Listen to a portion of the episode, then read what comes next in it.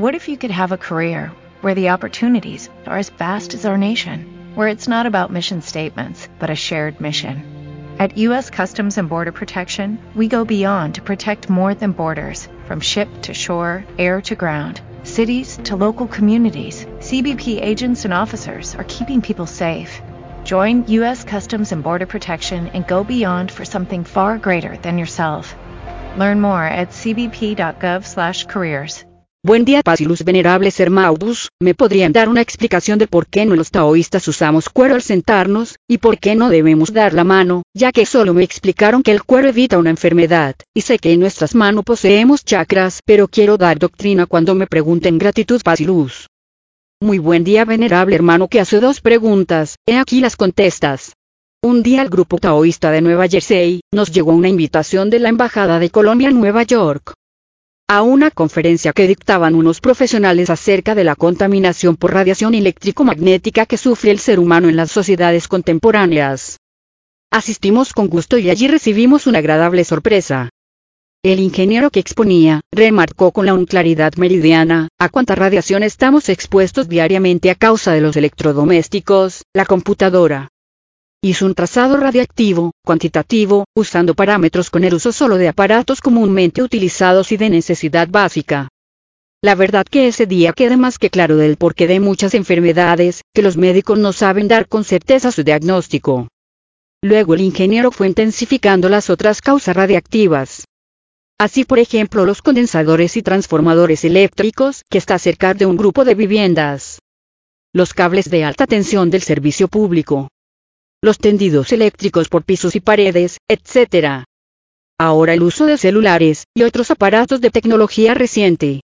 La verdad que el ser humano que vive en las ciudades está altamente contaminado de estas formas radiactivas.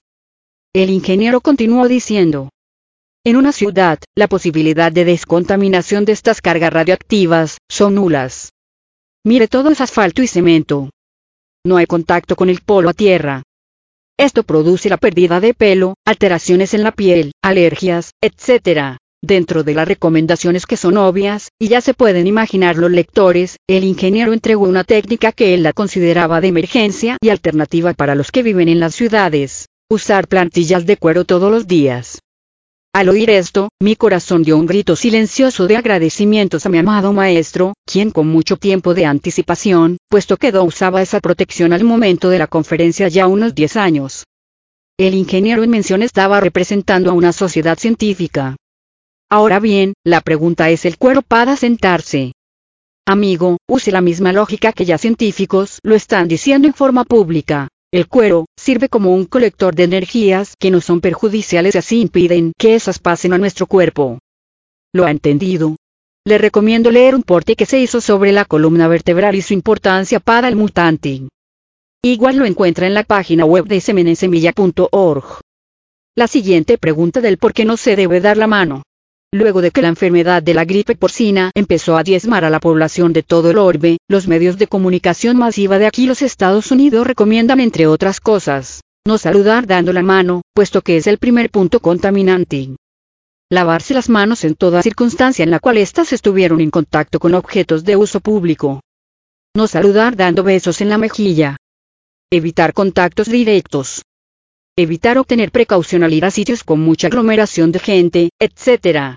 ¿Será que el gobierno les tenga que enviar un sobre con indicaciones a sus hogares, para que crean la gravedad de estos asuntos llamados pandemias? El maestro Kelunseus y Samael Joazbator entregaron estas doctrinas de prevención hace ya 20 años. Ahora bien, nos los taoístas, somos entes mutantes y se entiende que estamos en un proceso cristificante. Si una persona da la mano a otra, está haciendo contacto y se están transmitiendo un caudal de energías en forma mutua. Si acaso un varón da la mano a otro varón, se produce un intercambio de energías de carga positiva. Eso esotéricamente es un nivel de homosexualismo, intercambio de energías. Claro tiene que comprender el lector, que la energía sexual es la que da existencia a los otros tipos de energía del cuerpo humano. Los sexólogos han dicho que los tejidos que son de igual receptividad a los impulsos eróticos, como lo son los tejidos de los órganos sexuales son también los labios y las manos. Si un varón da la mano a una mujer, se produce el intercambio positivo o negativo. Eso es una unión y si no lo hace con quien es su posa, ya puede imaginar qué tipo de infracción se comete. Un mutante puede estar haciendo runas, artes marciales, ejercicios, etc. y estar mantralizando para elevar su energía, más con el solo dar la mano a otra entidad humana, puede descargar todo lo conquistado con esfuerzo en ese día. Si la otra persona quien se dio la mano, es fornicaria, perezosa, avarienta, etc., etc., esos genes se están procesando en el tonto practicante que por quedar bien con el mundo, está perdiendo su valiosa energía y con ello está negando al Cristo. Inquijanti. En Sherwin Williams somos tu compa, tu pana, tu socio, pero sobre todo somos tu aliado, con más de 6.000 representantes para atenderte en tu idioma y beneficios para contratistas que encontrarás en aliadopro.com. En Sherwin Williams somos el aliado del PRO.